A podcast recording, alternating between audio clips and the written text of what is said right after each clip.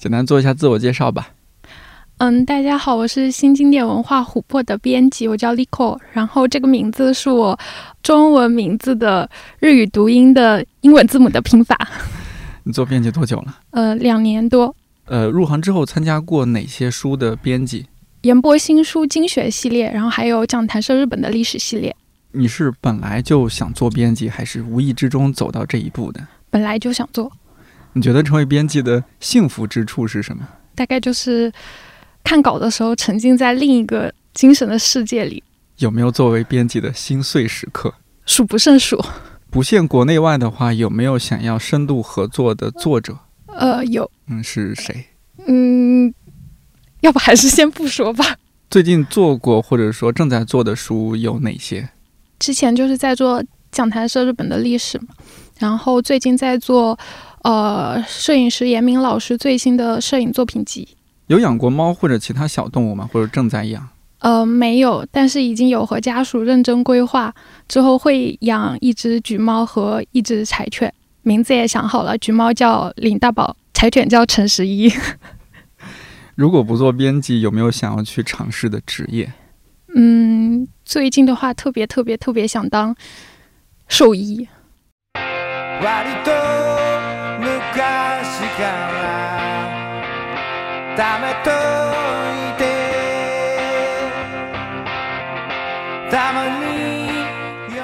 你好，我是看理想的音频编辑颠颠，你正在收听的是一档每周四更新的泛生活播客《看理想电台》。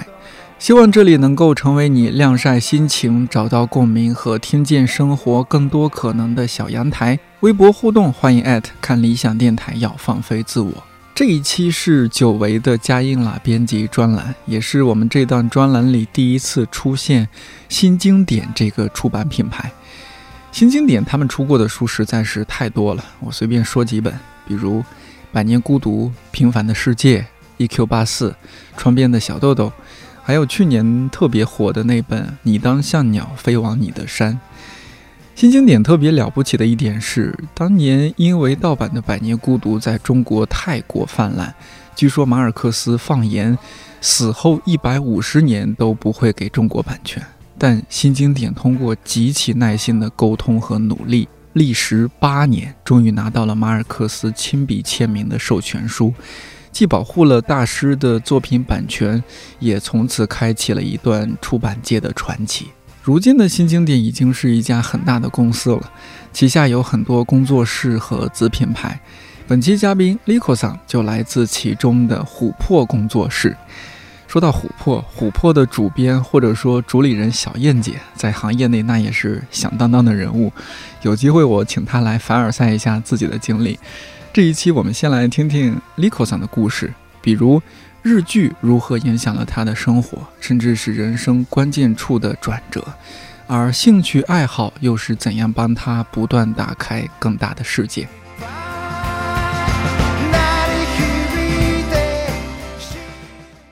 前几天我们就是你的同事浩浩荡荡的，然后一起我们见面啊，然后聊天、吃饭什么的，那是我们第一次见面嘛。呃，就忽然聊到说，哦，原来我们共同点之一就是都是有学日语嘛。嗯嗯。呃，虽然说在这个行业，其实学日语然后去做编辑的人还是有一些的，嗯，是吧？包括你们公司那天你们就说了有两三位还是一两位这样子，是吧？嗯。哎，你是被调剂的还是自己选的呀？自己选的，因为初中的时候开始看日剧，我记得那个年代就是 CCTV 八还在放那种。韩剧家庭伦理韩剧几百集那种，妈妈辈特别喜欢看那种。是是是。对，然后我是因为初中的同学有人看，然后就嗯，先是他们借碟给我，那个年代就是还是要靠买盗版 DVD 才能看到剧的。哦，然后后来我就把他们的都借完之后，就说，呃。哪里能搞到片源？然后这句话感觉怎么很奇怪？然后他们就带我去，然后嗯，市里那种卖盗版 DVD 的地方。印象很深的时候，那个时候国剧什么的可能也就是两三块一张，然后日剧的话就不会比较贵，可能到五块到十块这样的，就直接买是吧？对，然后买，然后再回来放 DVD 这样子。其实我考上我们那个高中也是有。受到日剧的影响吧。啊，嗯，就是嗯，那个时候正好看到了龙樱，龙樱不就是一个非常励志的，是一堆学渣要考东大的故事吗？那段时间还蛮受那个剧的那股力量激励的，恰好是在初三上看到的吧，然后就一鼓作气，然后初三冲刺了一年，然后考到我们市里的那种重点高中。后来到高中之后，其实不像初中那么方便了，一个是学学业上的压力吧，嗯，然后第二个是。那个时候的媒介也发生转变了。我记得那个时候好像已经有土豆网了。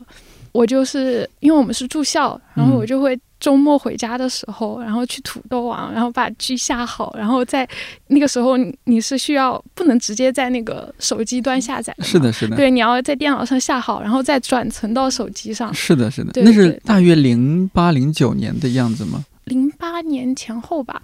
之所以能在土豆上看到，就是因为有很多字幕组在做字幕，然后上传了吧？对，盗火者啊，这些人。对，我记得最开始看的时候，其实都还没有像后来，就是像什么嗯人人，然后 fix，然后三角那种双语字母，就都是像日经啊、猪猪那种。猪猪印象繁体字的，对对对对对。然后单语的字母。然后就上上大学就决定要一定要报考这个吗？其实也纠结了一下，因为我觉得好像这样看，我的人生跟日语还是挺有关，但其实也还有别的兴趣线嘛。就比如我当编辑，可能也是对文字这一方面感兴趣。然后我也觉得世界真的很神奇，你的兴趣帮你打开世界。有一个点就是，像我在。我不是说我会把日剧存到手机里看嘛，然后在高中的时候，因为我们那个高中就是它是那种比较开放的素素质教育吧，就它可能高三那一年会比较严格，但是高一高二其实是比较松的，就是每个人可以按照自己的兴趣方向发展吧。然后我记得我因为看了日剧的《流星之败》那部剧，就是来回放在手机里看了很多遍。然后后来我就去买了它的原著。然后后来正好学校要做那种每个班可能要建一个自己的图书角，然后就说每个同学可能要捐至少一本书。我们当年也有这种事儿。对对对，然后我就把那本书还有别的一些，然后就放在那里。然后其实我就觉得在那个图书角，然后我也看到别的很多。书，然后有一本就是我现在领导做的，好像是汪涵的那本《有味》哦，是是是，汪涵的《有味》是理想国出的，很多年前，多年前我在大学也看过。对，然后还有还有还有道长的，是常识吗？常识可能是，嗯，常识或者读者比较早期的，然后就觉得很神奇，也是。那时候不是很多人应该读什么村上春树啊、东野圭吾这些，太宰治啊什么。其实我觉得我读的还蛮杂的吧，嗯，呃，因为小的时候我就很喜欢去书店，然后不知道你知不知道，就西西弗其实最开始是在贵州做起来的嘛，哦，然后我是贵州人，对，然后当年可能西西弗只有一两家店的时候，他他应该是先从遵义，然后再到贵阳，我是我妈。最开始带我去，然后我就很喜欢那个地方。小时候也没有特别多的流媒体，嗯啊，没有这种说法的。对对对，也没有什么视频之类的。然后就觉得在那里可以看到很多很精彩的东西，然后就很喜欢。周末的时候可能就会花一整天时间，然后待在书店里那样。然后西西弗当时，呃，我印象最深的时候，小学的时候吧，我买那个《哈利波特》一整套，但其实最开始的时候我是先看了一本。后来觉得真的很精彩，就想集齐全套，然后我就去了书店，就是西西弗。然后当时我把剩下的都抱到收银台的时候，发现我身上的钱不够。然后一般这种情况可能还不是差个五六块那种，可能是十多块。一般这种情况，书店员就会说你选几本吧，然后剩下的你下次再来买。嗯，然后我就特别希望一次性的买齐，我就。看着他说说这是我身上所有的钱了，我坐公交车回去的钱都已经交出去了，然后我就觉得那个小姐姐真的特别好。她说：“那我帮你打个折吧。”哇，嗯，然后打折之后钱就够了吗？嗯，打折打的比较狠。对对对对对，然后反正他就让我把所有的钱给他，然后就让我走了，带着那些书。然后那天我没有坐公交车回家前，可能抱着一沓书走了好久，但是就觉得特别开心。作为一个在书店工作过的人，我觉得我特别能理解这种，就他这种做法，我猜很有可能啊，他会不够的部分他自己垫的，真的很有可能。现在想起来，真的，因为在书店，你遇到一个小孩子，一个学生，他真的很喜欢这个书，那么真诚，然后说我的所有的钱都在这儿。在书店工作的人，因为也都蛮喜欢书的，他是能够共情的，他能够理解说这个人对于书的这种热爱。虽然说感觉我们那是西南小城，但是其实关于书啊这种氛围还是很有的吧。然后还很喜欢去一家叫做五之堂的二手书店，都是那种很旧的书，很老书，有点像嗯很多年前的多抓鱼那种感觉。对，这种老书店其实很多地方都有，嗯嗯，只是他们没有像多抓鱼这么互联网化的营销啊什么的。那也是你很重要的一一块回忆吗？对，我觉得在那里能淘到一些在书店正常书店看不到的书吧。像在那里，你经常能看到那种一块几毛几，或者是就光是定价就是那么定的，是吧？对对对。然后像八九十年代那种书 啊，拿起来闻啊，一股那种老房子里放出来的味道 和纸子发酵的还是什么味道，其实很迷人。我印象最深的是一次，是我淘到过一本 《南京大屠杀幸存者真言录》。哦，我我也不知道为什么，当时可能就看到它，然后有有一点感兴趣，嗯，然后就看了。看完之后就整夜睡不着觉，就太真实了。已经我那个时候可能有一点小了吧。我觉得是这样，就是在我们中学和尤其中学的时候，嗯。我现在想起来，那个时候是最能读进去书的时候。嗯，对对，你的心很静。虽然说小孩子也会玩，但是如果说那样年龄的一个小孩子喜欢读书，那他一定是非常容易进入到书的那个世界里边的。我记得我那时候，你看一本武侠小说，走在路上边走 边看，一边走一边看，脑子里边就在开始打架了，就武林高手就开始在我脑子里面决斗了。对对对，精彩的不得了，完全忽视了外界，完全忽视了外界。我仿佛他们在我脑子里打这。已经打到了我们那个小县城的马路上了，我都都这样子的，很可怕，完全，我已经进入自己世界了，这是非常可贵的一个经验。你看小时候读书这种经历，还是会对以后的一些呃职业规划什么有有影响。你像我毕业之后换了几份工作，换来换去。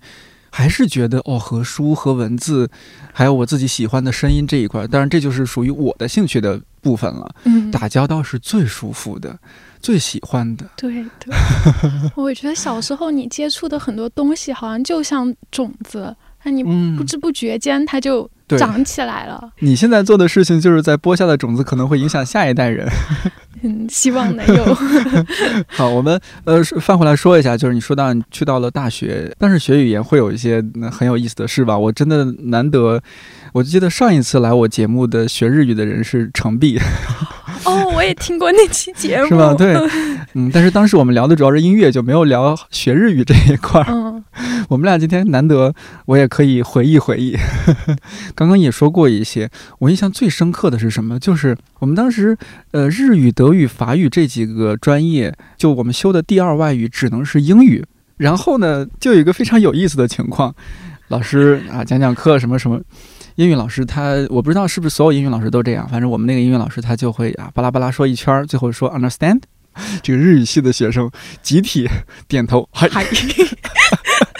会有这样的情况，因为你刚刚接受一种新的语言，虽然大家也英语还是有基础的，但是就好像短期内被一种新更新的语言占据了你的大脑，很难一下子反应过来。你们当时学日语会有一些什么有意思的事情吗？我能想起来的比较有趣的，我感觉都是到研究生阶段，就是真正去跟当地人说的时候，嗯，我其实闹出了不少笑话。真的呀？对，就很有趣。哎，是在东京吗？咱们录节目时候，这个东京奥运会还在开。嗯，不是，是在是在仙台。它原来应该是日本的几个帝国大学吧，然后现在就去掉帝国了，然后就是东北大学。哦，就东北大学。因为他在日本的东北部地区。然后鲁迅先生之前读的那个是仙台医专嘛，然后他就并到了我们大学的医学部。刚到那里的时候，有日本同学来跟我打招呼，然后就想问说你是多久来的？然后其实非常简单的口语你就能回答，就是三月に日本に来ました，这样的感觉。对对，三月份来日本的。但是我当时可能想表现的很郑重，然后我没有用来ました这种说法，我用的是来日しました，好像是，就是来日是一个对，是一个汉语词。 然后我刚说完，就是不止一个女，就不止一个女孩，然后还有男生，他们是一群人，他们就爆笑，然后我就不明白，就相当于我一个人在中间，很不知道发生了什么，然后大家就捧腹大笑，真的是捧腹大笑。然后后来我就问他们说，为什么这有什么好笑的吗？嗯，然后他们告诉我说，这个词其实是一个外交上常用的词，就好像是呃某某国家领导人访华。对对对，访日很正式的一个词汇哈。说，然后他们说我用这个词就感觉我很哎拉索，就是对对对，好像是一个什么样的人物来了，对对对对对，就感觉是我把自己定位成某某大人物那样的感觉。是，然后就被他们嘲笑，然后对这件事情印象特别深刻啊。当时因为紧张吧，还是想好好表达，不能在他们面前啊，对对丢脸。然后可能后面。还有一些笑话，也不是笑话吧，就是可能也跟语言环境、历史文化有关。就我印象很深的一个是，呃，放暑假回家，然后我的同学在 Line 上问我，说一次 kissen de kin 哦，然后他用的那个 kissen 是龟，是开柳的龟，嗯，然后仙是仙台的仙，是，然后我看到就是什么时候龟仙？龟仙，我当时想的是，对一个中国人，这个词好像有一点儿不那么对。听起来第一反应好像是去西天的意思吧？对对对，什么时候你什么时候归仙？然后我就觉得很奇怪。后来我去查了查，然后才发现，就他们嗯是用那个表示你什么时候回仙台嗯的意思，是是，就像他们。说你什么时候回东京是归京，就像我们说的是返京一样。是的，是的，是的。嗯嗯。然后这这个还有一个很有趣的，就是他们告诉我说回东京是归京了，所以你在说回京都的时候，你就不再说归京了。哦，那怎么说？那说什么呢？说的是归洛。为什么是洛呢？洛就是洛阳的洛，然后这个就跟它的那个历史有关嘛。然后不是说最开始京都不是在平安京的基础上建起来的吗？嗯，大家可能知道的是平安京可能是参考了长安城建的，但其实它是参考了长安城和洛阳城两座城建的。平安京的右。半部分右京，他们叫是参照长安城建的，然后平安城的左半部分是他们叫左京，是参照那个洛阳城建的。但是可能因为地理环境啊，然后还有各种方方面的因素，就是它的右京就是参照长安城那边，就有点慢慢倾颓了。然后到左京这边反而人口就很旺盛，所以现在的京都基本上是在左京的基础上。建起来。哦，哦，所以就是洛阳那洛洛阳城那一面，所以他们就不是说历史上也会说信长上洛嘛，上洛就是去京都，所以 对，所以回回京都就是归洛。我你不说我真不知道哦，这可能就是语言牵扯到文化那一面的。啊！我现在想起来，我不知道咱们的课本一样不一样。我现在想起来，我觉得我们那个日语课本啊，其实很落后。课本里面讲到的事情啊，总觉得是在讲日本七八十年代的事。哎呀，然后就让我们背那些课文，什么“哈鲁尼那鲁多阿达达卡库那鲁萨库拉诺哈那嘎萨基马斯”，春天来了，天气暖和了，樱花开了，应该都是这样吧？啊，哎呀，还有这些特别洗脑的一些事情，印象深刻的，天气还一看了，三坡西马秀。每个学日语的人的有毒，你知道吗？真是有毒啊！刚刚这句话意思就是说天气太好了，我们去散步吧。对，但是他的既定场景就是，如果你要去考日语能力测试的话，他在听力之前一定会放那个，然后来试音。是的，是的，是的。好，来来来说到 Liko 桑。就对于日语系的学生来说，看日剧啊，看动漫，它好像也是学习的一部分。老师，反正我们老师也会鼓励你，会给我们还推荐一些，包括学长学姐也会给你推荐一些，或者说给你考一些地下资源。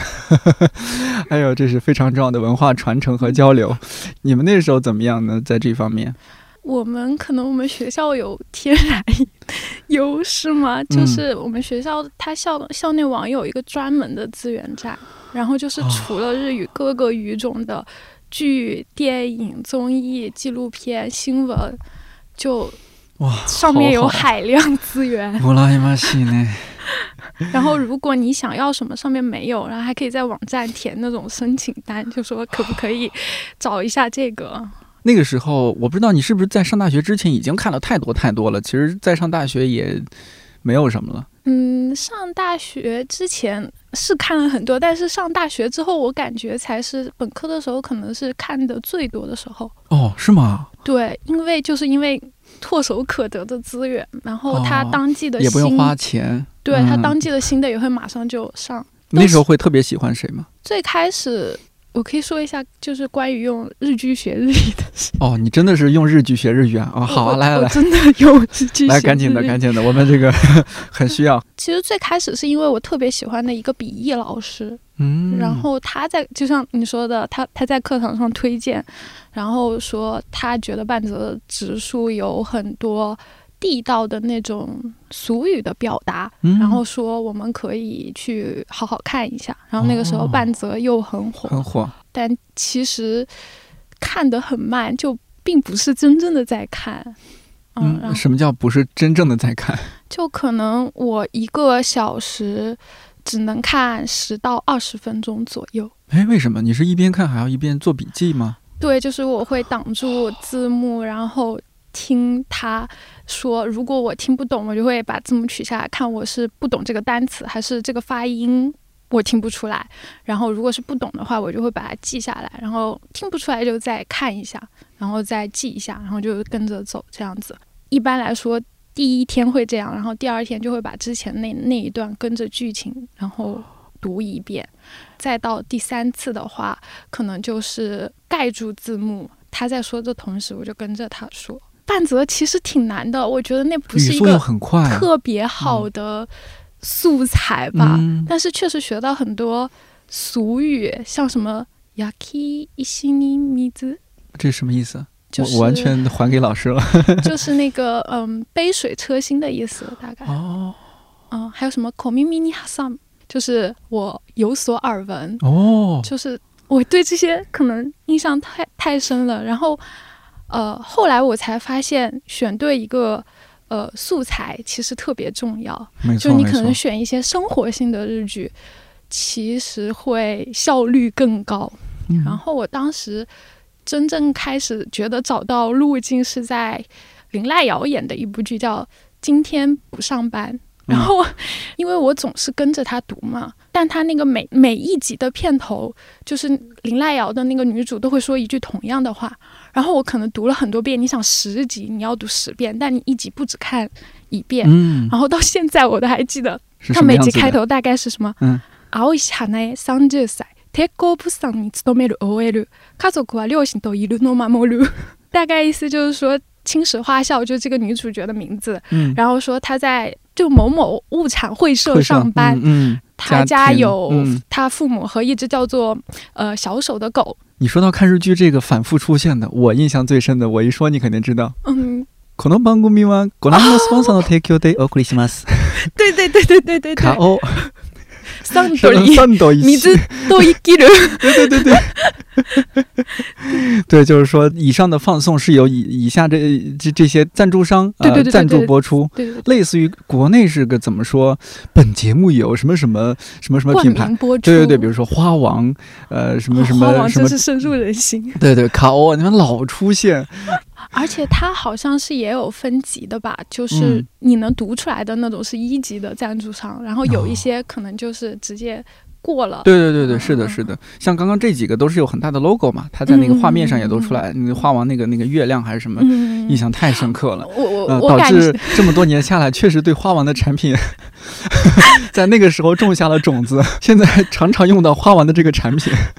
我我感觉就听你说，你听赞助商，我嗯，我会觉得你是不是看了很多日曜剧、周末剧？对，就是在日曜方的，就是对，呃，你刚才不是说关于怎么去看日剧嘛？嗯嗯，然后像我的话，我不太会看分数，然后去看剧，我是会有很多 可能线吧。然后其中有一个就是看它播出的剧场。我为什么说觉得你讲花王会觉得你是不是喜欢看日曜剧？就是日本它有五个名放。电视台嘛，嗯，民间放送协会，对对对对，就相当于是我们的五大电视台那样。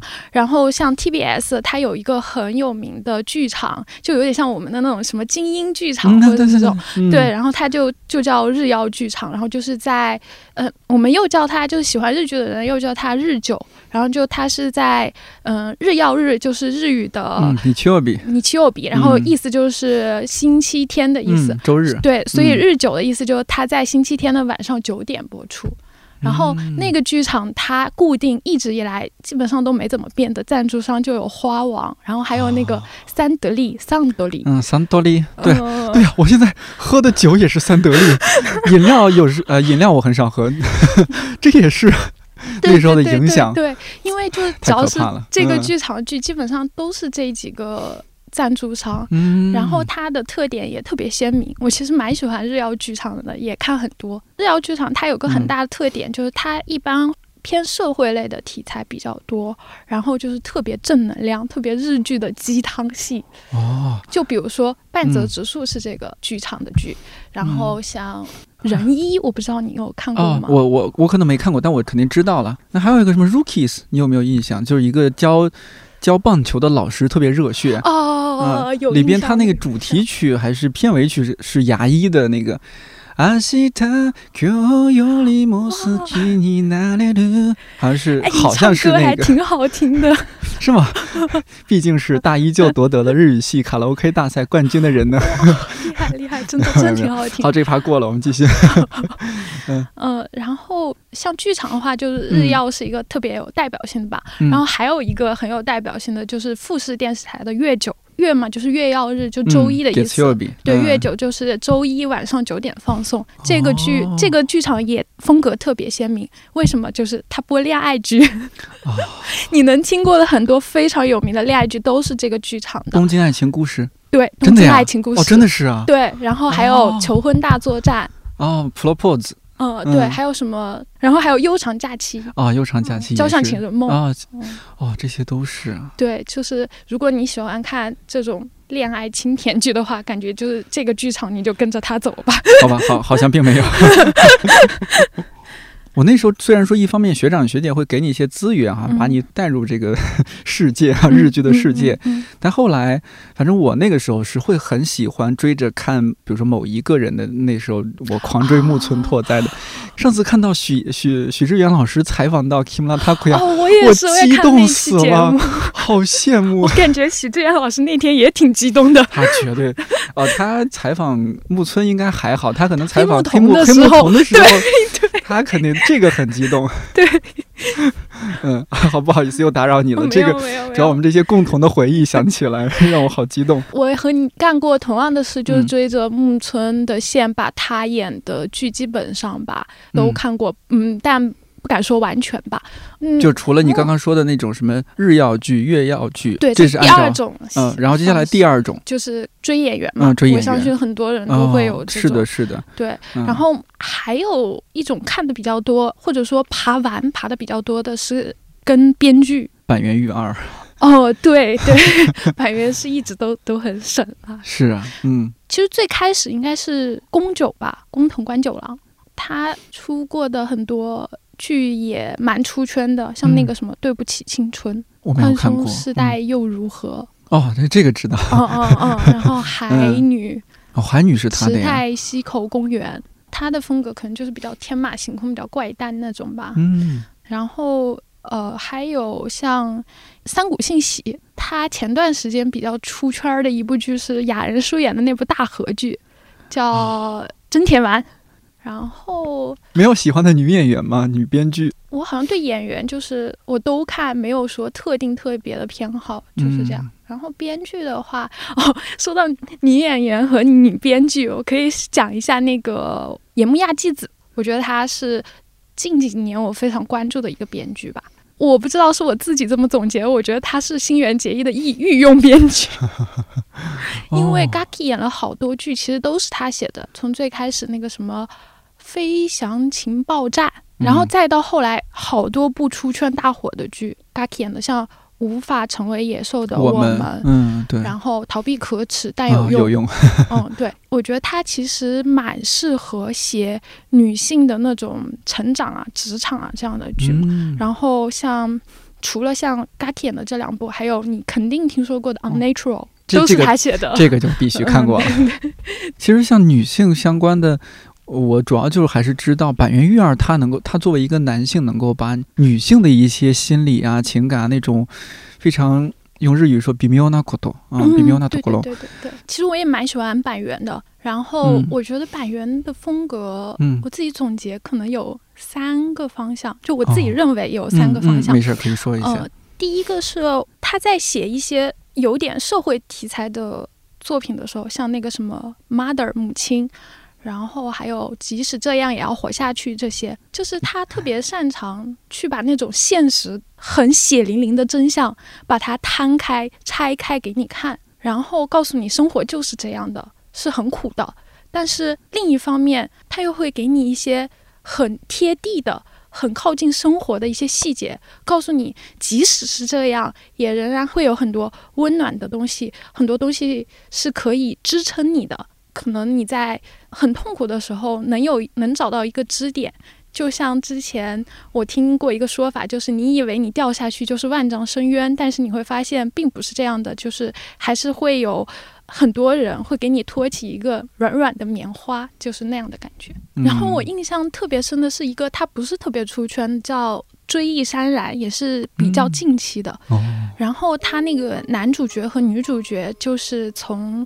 呃，日本地方到东京打工的青年，就是很平凡的青年，他们叫上京人嘛。然后我对我们来说，就是北漂青年那样的感觉。对，然后他们做的工作也不是特别的光鲜亮丽。然后一个好像是搬运，就是物流小哥，然后一个是在养老院打工的女生。然后有一个场景，我至今都记得很清楚，好像是在第二集，大概就他们约着一起出去玩。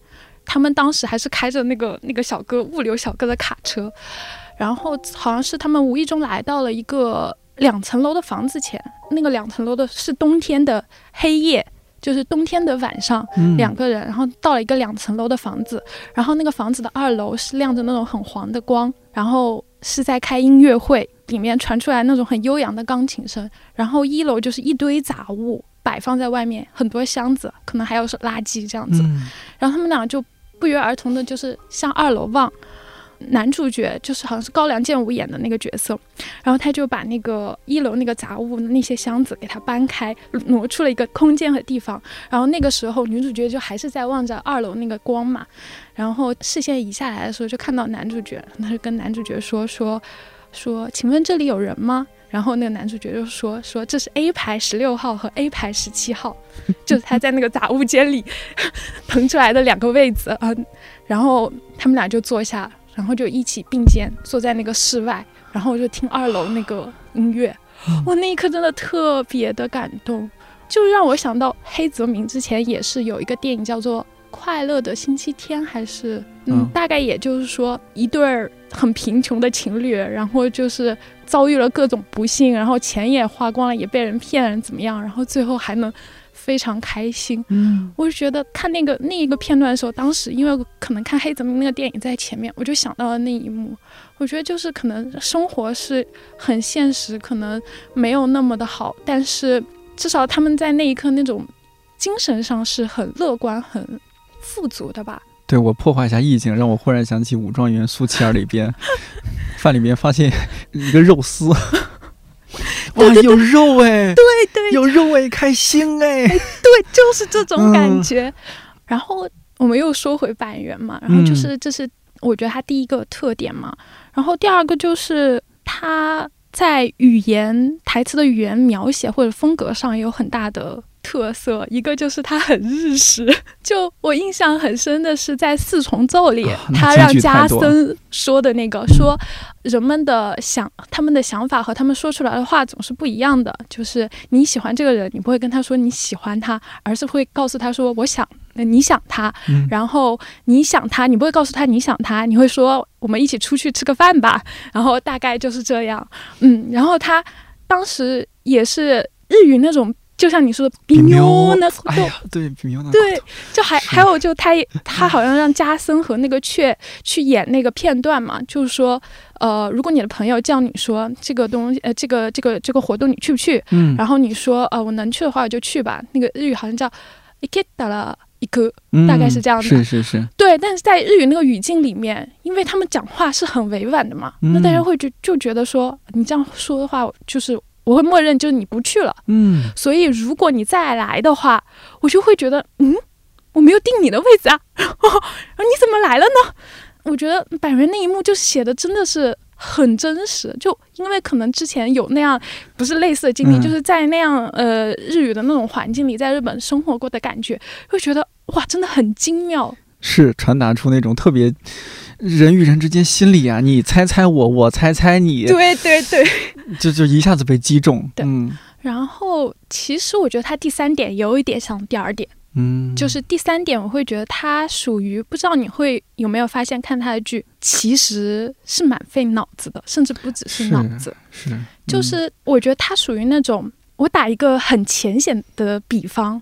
希望板垣板垣的粉丝不要打我。对对，板垣粉丝现在太多了，要小心说话，注意 三思后说。我打个非常浅显的比喻，就是说，假设他想要写这个人物是一个洁癖，他可能会写很多他在日常里特别小的细节，可能是他洗完碗他要洗三次手。然后朋友坐过的沙发，他会专门把它拆下来，重新洗洗一遍，晾干再套上去。但他不会有任何一句明显的台词告诉你说这是一个洁癖的人。就是看他的剧，就观众要去自己观察、去推测，甚至有时候我认为他不是在动脑子，而是要用感觉，就是你要把自己带入那个角色本身，然后再想他们之间。的对话到底是不是有什么深意？就比如说像那个大豆田里，大豆田和田中，然后还有龙木，他们三个人之间的关系就是很微妙，就你得把自己带到那个角色里，你才能有有体会。那太难了，还得结个婚。也不是说。也不是说就是完全代入吧，是的，是的，就是可能会有自己共情的地方，说哦，原来就人与人之间，我们似乎有那种似曾相识的一些瞬间，也许不是完全一样，但那种时候我们似乎也会这样想，也会这样做。哇，你这个人怎么这么懂人？对对对，就是这样的感觉。看四重奏就会有这样的感觉，当然满岛光啊，然后高桥医生啊，诠释的太好了。感觉和板垣也特别喜欢和这些个就是对对对又有实力又有颜的演员合作，固定合作的几个人。对对对对对对。刚刚我们聊了一些看日剧学日语的这些事情，之前因为不管是说看日剧也好，还是说我们最早聊到的你去日本留学。呃，那时候呃，因为国内公众号这些也比较火，你好像还做了一个公号，现在还在更新吗？好像没有，很久没有更新了哈。对，就毕业那段时间就特别忙，然后再加上回国，然后工作就没没有了。嗯对，那是一个怎样的故事呢？我开始做那个公号是在一五年左右吧，对。然后那时候是自己处于是刚刚开始读研吗？还是在还在读本科？还在读本科。嗯，对。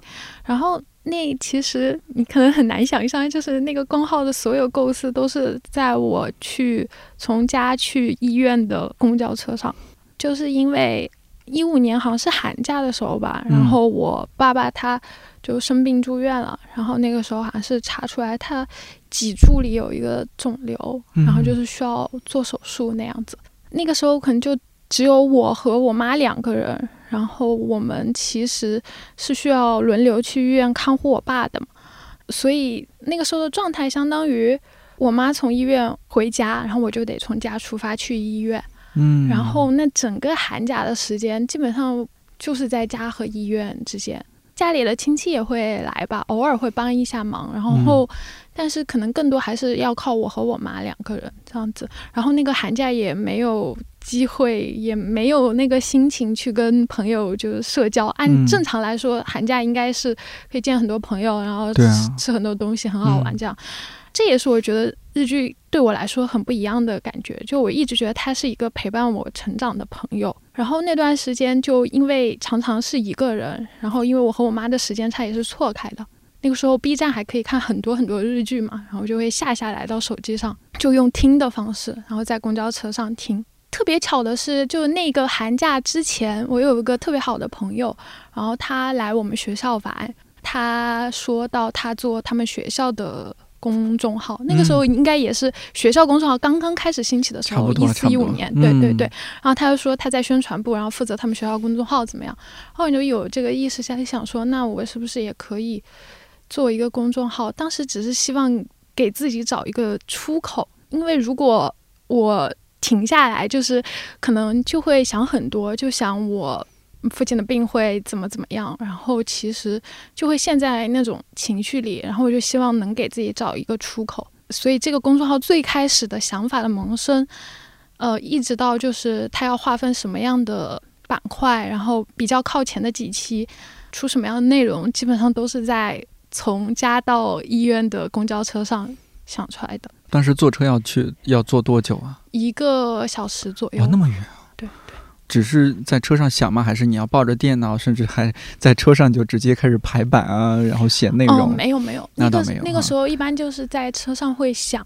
一些专题，然后想最开始搭建公众号的时候是会想，就是你要做一个怎么样的号，名字叫什么，有有没有什么 slogan 之类的。我当时就想的是用不一样的视角看日剧吧，就希望日剧也只是一个窗口，能够帮助你看到更多的东西，通过日剧。当时如果推送了内容什么，你会自己转发朋友圈吗？还是只是把它作为一个有点像个人 blog 那哦，这个这个词儿好复古啊，个人博客。嗯，最最开始的时候我没有转发朋友圈，然后对，然后我之所以在里面有一个花名吧，就是叫自己叫馒头，我是觉得那是一个喜欢日剧的一个部分的我。就我希望通过这个号让更多喜欢日剧的人看到，但是我觉得它跟现实生活中的我，或者说更完整的我是分离的。所以最开始的阶段，我其实是没有任何对外宣传，就是以我自己的平台，然后没有。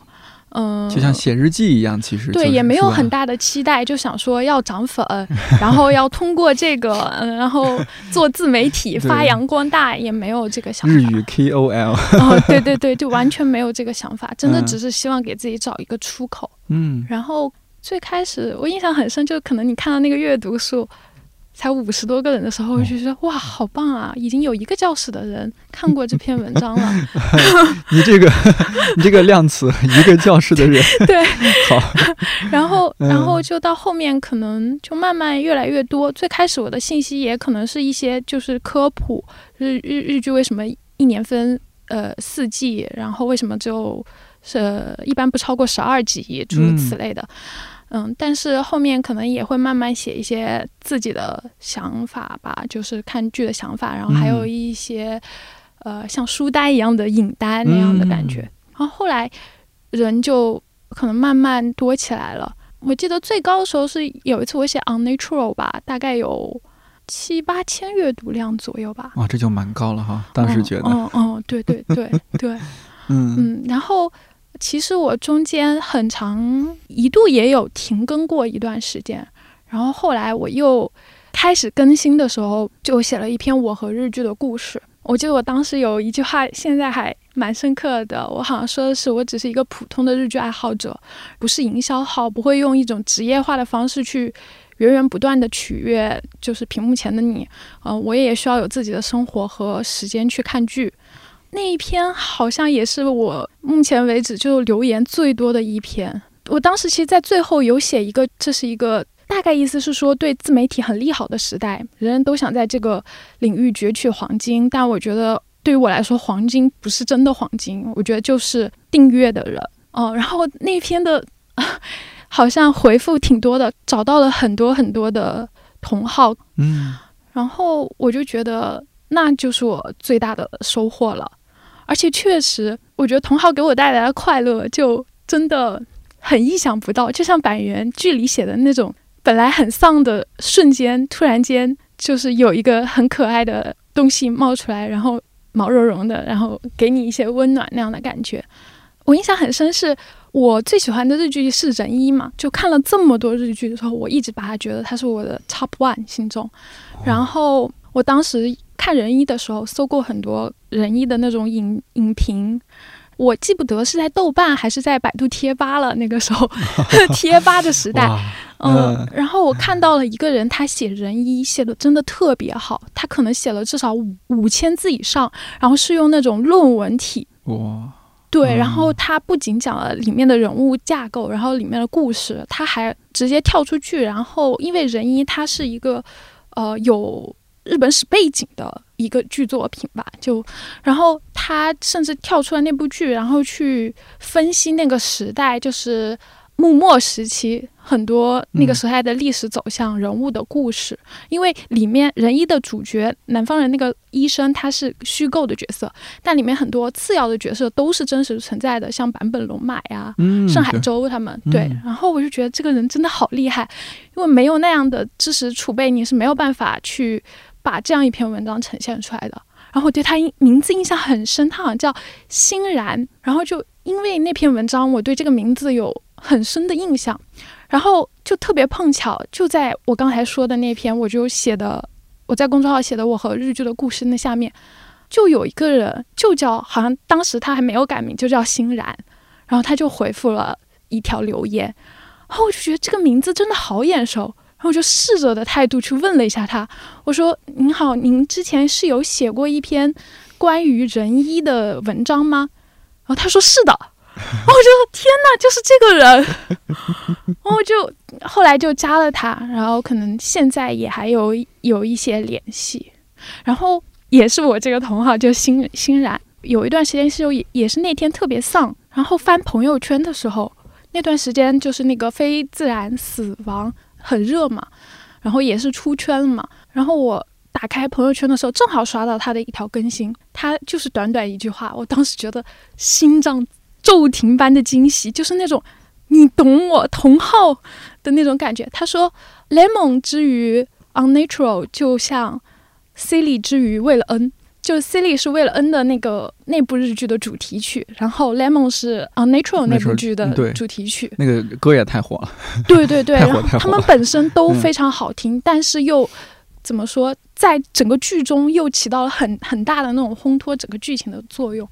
哇，当时觉得精妙。然后本来那天很丧的，突然一瞬间就开心起来了。所以也觉得同号可能是我做这个号最大的收获吧。嗯，那个号做了多久啊？从一五年到一九年吧，就断断续续在更新。对，后来就是因为工作越来越忙。对，但是我还是希望就之后能找到一个平衡点，然后把它捡回来吧。就还是有这种想法。或许也不一定非得之后继续以公众号的形式，现在有更多的媒体形式嘛，不管是说。阿婆主，但是阿婆主就更耗时间了。对，嗯，或者说像我们现在录的播客啊，什么，这也许也是一种输出的形式。不管是你作为个人的一些声音记录，还是说就是想要传播一些什么，嗯，作为编辑，好像你文笔的文字的功夫也还是蛮重要的。嗯，如果说平时有些练习的话，对工作也蛮有帮助。对，写写公众号的时候也明显会有这样感觉，就是虽然写的那个过程真的很痛苦，但是如果一直在那个循环里坚持的话，确实会存在。就可能一九年看一八年写的，就会觉得比一五年写的好多了，然后。之前那那都是什么？竟然还会有人看那样的感觉？是我现在想起来很早前了，或者说有时候想起来在在人人网上发的文章，哎呀，我的天哪！当时还沾沾自喜，觉得哎呀写的不错哟。现在看都什么呀？哎，但是每个阶段都有每个阶段的那种状态，其实也没必要嘲笑过去的自己，都在变化。你那会儿说到你本来就想当编辑，其实我还蛮意外的。我真的是有点误打误撞的进入这个行业，然后做现在的工作。虽然说现在做的工作也不能说这么具体的内容，我很早就想到说做播客吧，没有想到这么具体内容，但确实是与人交流，就是说你的工作内容是和人交流的、聊天的。如果自己又是一个主持人的身份，是我特别向往的一份工作。这个是想过，但没有想过说是这样的形式哈。不知道你会就是怎么样就会想到说自己将来会成为一个编辑呢？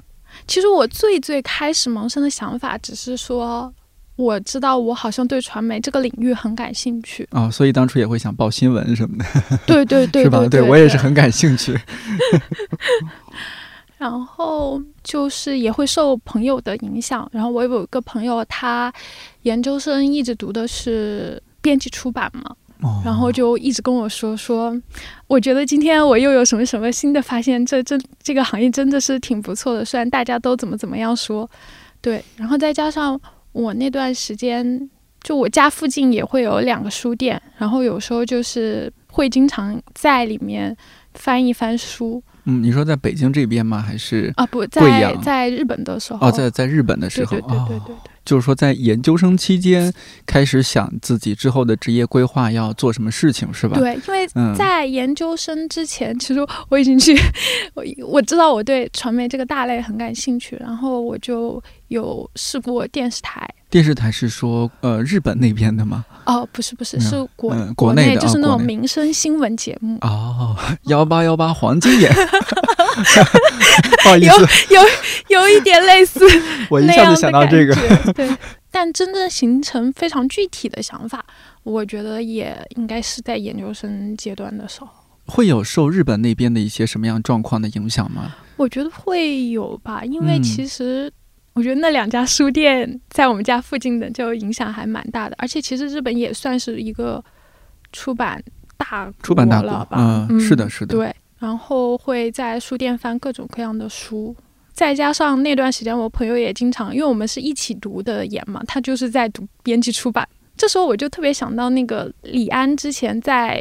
一次演讲里面，好像是有一个小朋友问他说：“你相信命运吗？”因为李安不是最著名的一个梗，是他很很多年前都没有成为一个，他花了很久时间都没有成为一个名导演，然后他老婆一直一直在养他。对对对。然后李安就说：“他说我相信命运。他说，但是命运不是前瞻性的东西，可能这不是原话，但就是呃，大概意思是这样。他说，命运不是前瞻性的东西，不是说。”啊，我的命就是这样了，所以我今天就这样了。他说，而是按照你的意志去一步一步的走，可能走到那一步的时候，你回头望，你是因为这一步，所以走到这一步，然后再走到了这一步，然后才成为了今天的你。所以那个时候回想起来，好像书和我也有很多很多的交集。然后就想，哎，或许可以真的去试试。对，然后又 有有有开始各种看一些编辑的书。那重版出来啊，或者说是像呃校对女孩、河野月子啊，那个是你研究生期间看看的吧？差不多。对，时间差不多应该是大学毕业到研究生期间，对对对，应该是那段时间，可能也会受一点点那个影响，还是还是会还是受到影响。一想到去到出版社会有小田切让这样的前辈。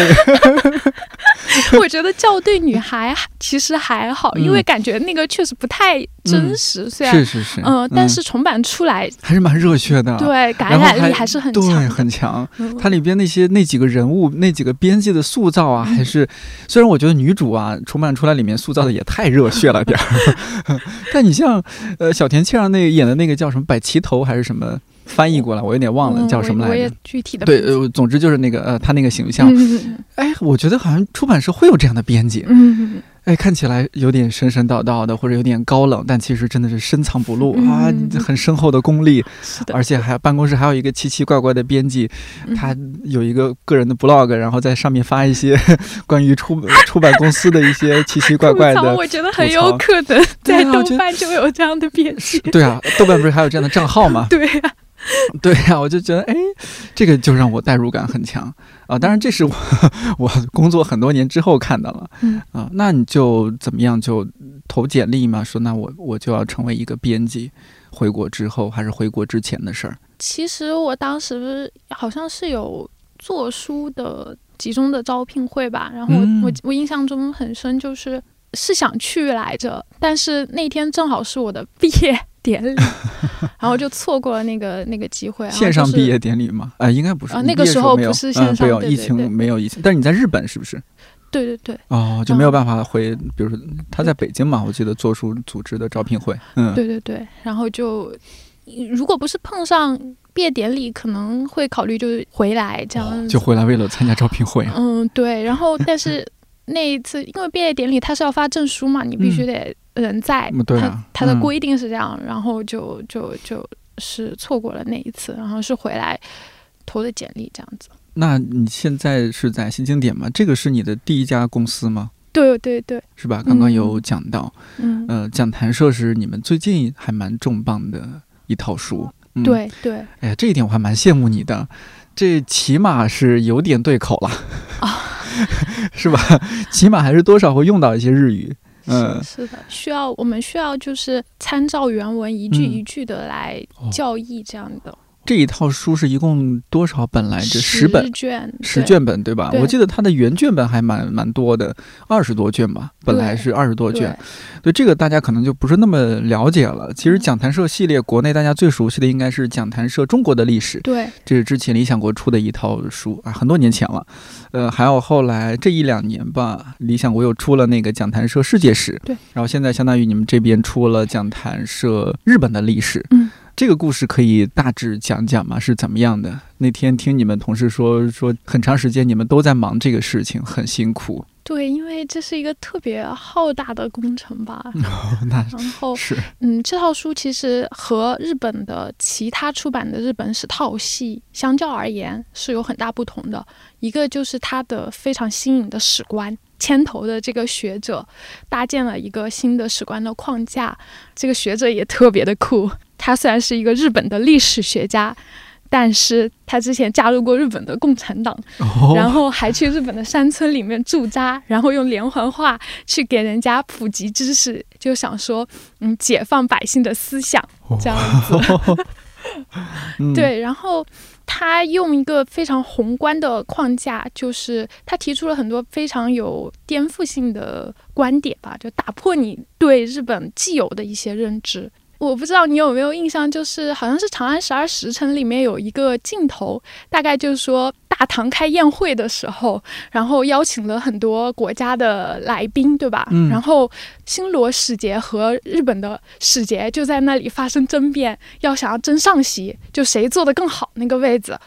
就其实这本书也有讲到，就他们为什么会这么做？日本使节为什么非要跟新罗使节争个上下？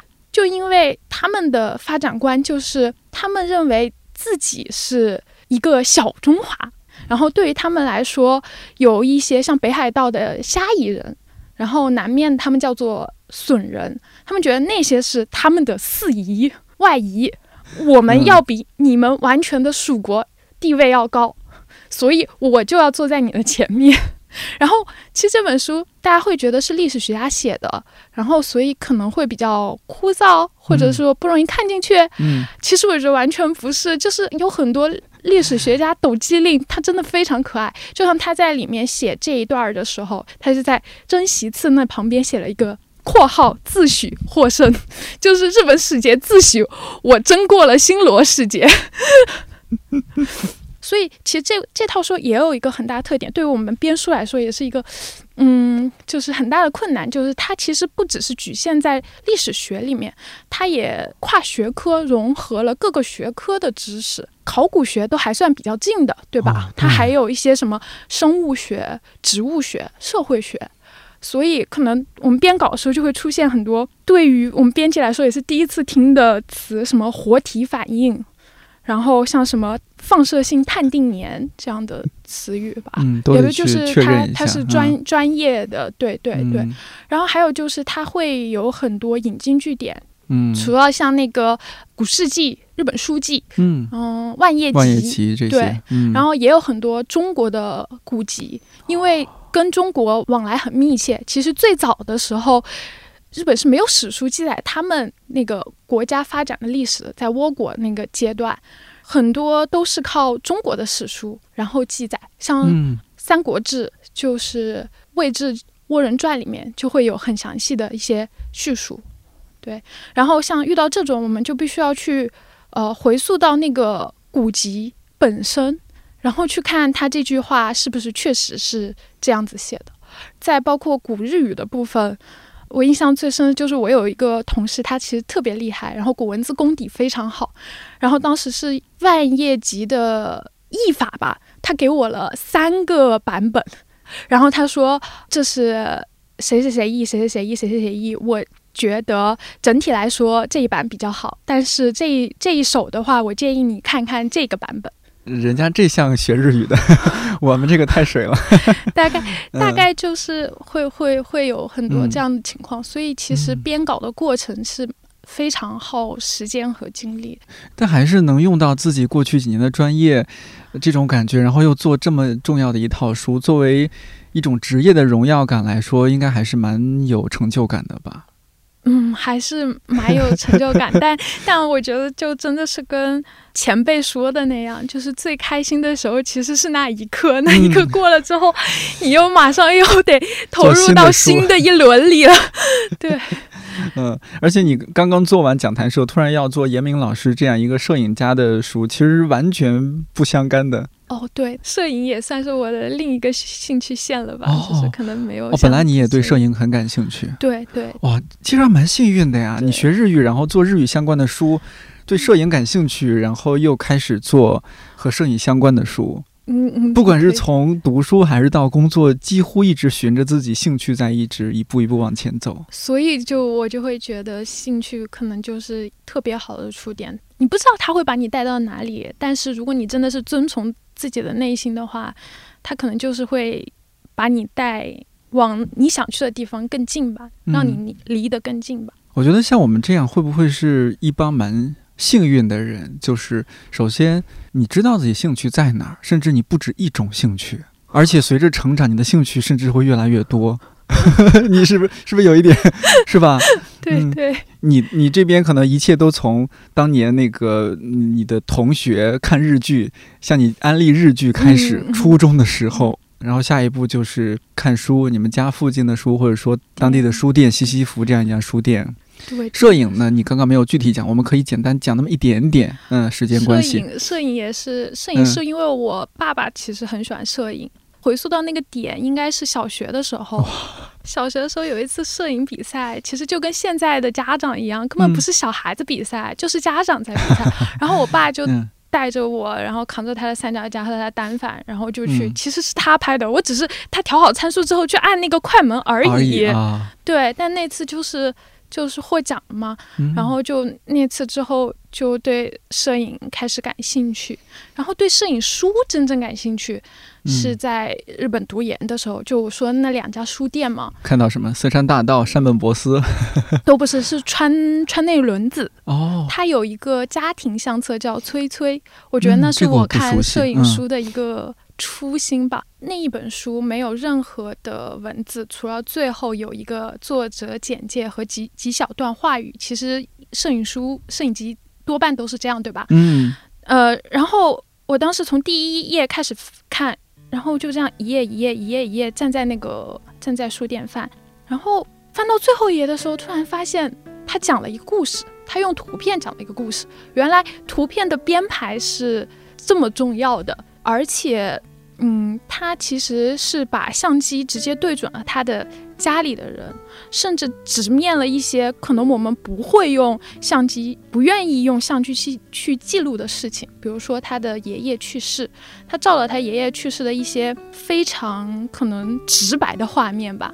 还有就是他也照了他的侄儿吧，好像是他侄儿出生一个小婴儿的那种脏兮兮的那种头的样子。嗯。你看完就会发现，他是想讲述一个家族的离合，然后一代又一代人，然后这是一个家庭的形状、家庭的概念。而且川内轮子他的那个照片的风格就特别日系小清新。嗯，我后来看完川内轮子，我觉得他其实很像市之愈合。就是用那种很小清新、最日常的，很对，很日常的小哦。当然，这这应该是他这一这一个影集，他其实也不是所有影集都很日常。嗯，就是他用那种很日常的，然后很美的日系色调，但是他有时候又又在讲那种很真实，有时候甚至真实到残酷的故事，比如说生离死别。嗯，然后就从那一个摄影集开始，我就觉得原来图片书也有很大的魅力。然后加上你知道日本他们出那种影集其实出很多嘛，然后你又可以在书店翻到各种各样摄影师的作品，我觉得那也是对我影响很深的一次。我们今天其实聊了很多日剧，然后包括日剧对你的影响，你现在还有在看一些什么日剧吗？可以最后再推荐推荐。嗯，其实最近也有看一些，但我如果要推荐的话，蛮想推荐前两年看的一部吧。哦，好啊，嗯，叫做《我们由奇迹构成》，它真的太能够解答我们当下的很多疑惑了。大体上来讲是两个方面吧，一个我印象特别深的是那个是高桥医生演的嘛，嗯，然后他就是演一个非常喜欢动物，但是对人情世故非常迟钝，不能和别人很好相处的人，但是他能够很沉醉在自己的那个喜欢动物的世界里。我记得有一个场景很印象很深刻，其实也点出了这个主题。那部剧的女主角是荣仓奈奈，然后她是一个牙医。在日本，牙医的地位已经非常高了嘛。然后她其实也是个很自律的人。然后她除了就是开那个牙医诊所，好像是她父亲留给她的。然后她还为了更加精进她的技术，然后就去好像是银座那边更好的一些呃牙科诊所，然后做那种就是牙齿的矫正嘛。但其实他有点代表另一类人，就是一直活在可能。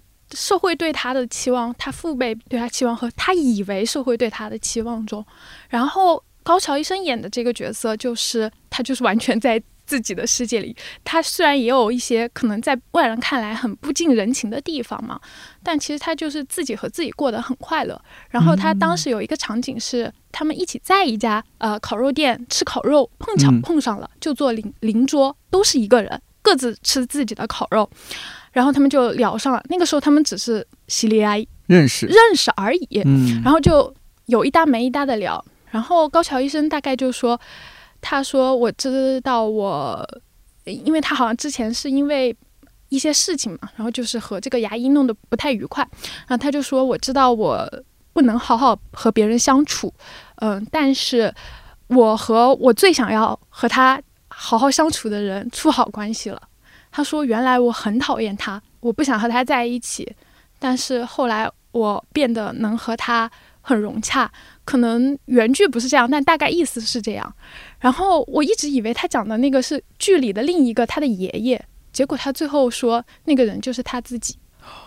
我就觉得，就是很多人可能不是很能接纳自己。”也许我真的没有，就像我们在出版行业也是会，文化行业会发现，就像你你上一期说的吧，会发现有很多博学多才的人，比你知道很多的人，你会觉得我只是很普通，或者说才知道这些，但是他就是要告诉我，这就是我呀，我就是这样的呀。如果我不知道了，我可以再去学呀，或者说现在知道更多了呀。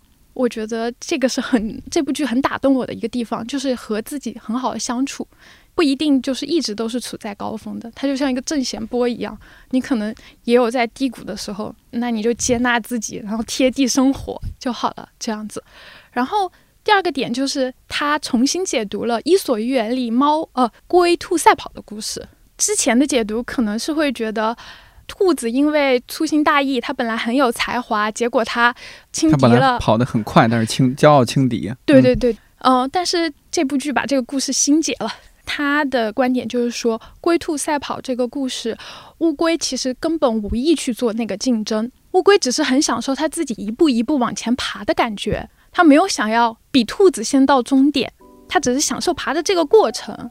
但是兔子之所以跑那么快，是因为他想让别人知道他比乌龟跑得快，他想要证明自己。剧里其实是拿女主对应了那只兔子。然后拿男主对应了那只乌龟，其实我在想，这不就是如果你是一只兔子，那你不就是要加入内内卷的大军吗？或者说，你你要证明自己，你的快乐是建立在超越别人这件事上。虽然我也觉得会有，一定会有人他本身是很享受这件事的，我觉得这个无可厚非。但大多数人可能并不是因为自己想要这样，而是我希望别人看到我这样。这部剧还是那个，就他希望你回到。本身，如果你只是就是享受你自己想要获得的那些东西，知足，然后一步一步慢慢往前走就可以了。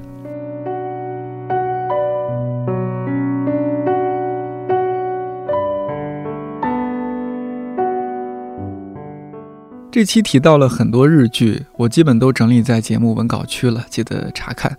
其中一些我还没有看过，这次也算是被利口萨安利了，准备接下来花时间陆陆续续补完。莫名觉得啊，秋冬天是很适合看日剧的季节，因为多半年的工伤都需要在这个时候被治愈一下，不然撑不到春节。好像有越来越多朋友喜欢把看理想电台比作小阳台这种说法，还有人建议出周边做帆布袋。夏天已经过去了，是不是来不及了？咱们明年再说。我先把节目做好，下次再看理想电台里见面就是九月了。八月的接下来几天也记得要认真度过。呃，对了，今天也就是八月二十六号，会有一档由大老师负责的关于教育的新节目上线。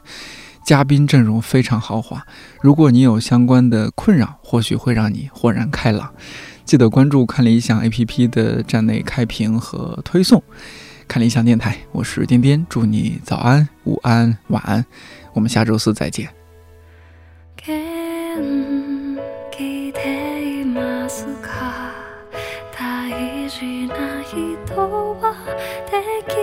记得吗？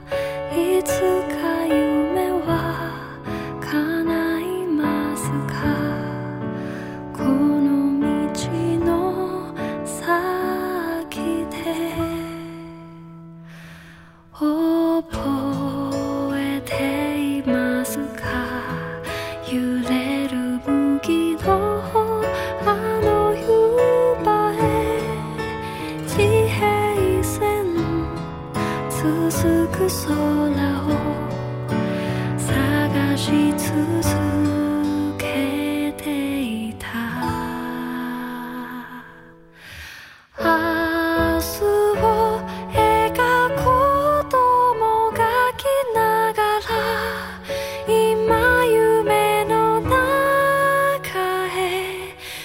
起。